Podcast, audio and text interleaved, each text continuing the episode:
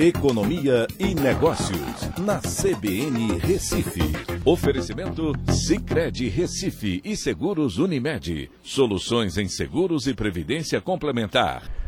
Olá, amigos, tudo bem? No podcast de hoje eu vou falar sobre a realidade mudou, ou seja, o contexto político mudou e agora a União Europeia precisa do acordo com o Mercosul.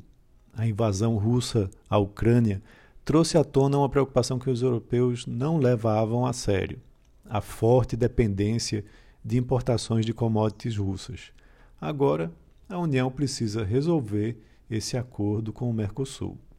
O acordo de livre comércio fechado em junho de 2019, após 20 anos de tratativas, traz benefícios para o Brasil, com acesso a um mercado com 25% do PIB mundial, mas que ainda se situa como o oitavo destino das nossas exportações e que vem caindo ao longo dos anos.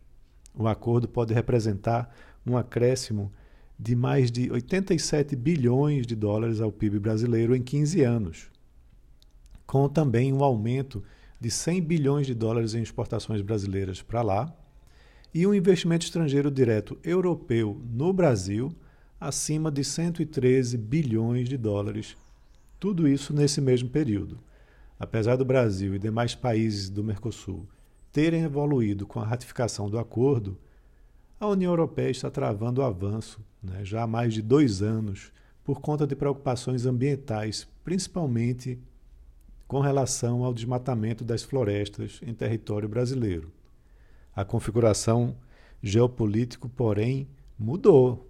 A União Europeia não pode se valer somente da dependência de importações russas de commodities agrícolas, minerais, energéticas e retomou conversas com outros acordos que vem desenvolvendo com o Chile, México e Canadá. Mas e o Mercosul, como fica? Em comparação com os demais acordos, a relevância econômica para a União Europeia do acordo com o Mercosul é muito superior aos demais países em andamento o Brasil e a Argentina podem atender muitas das demandas por importações de alimentos, combustíveis e minerais que os europeus precisam.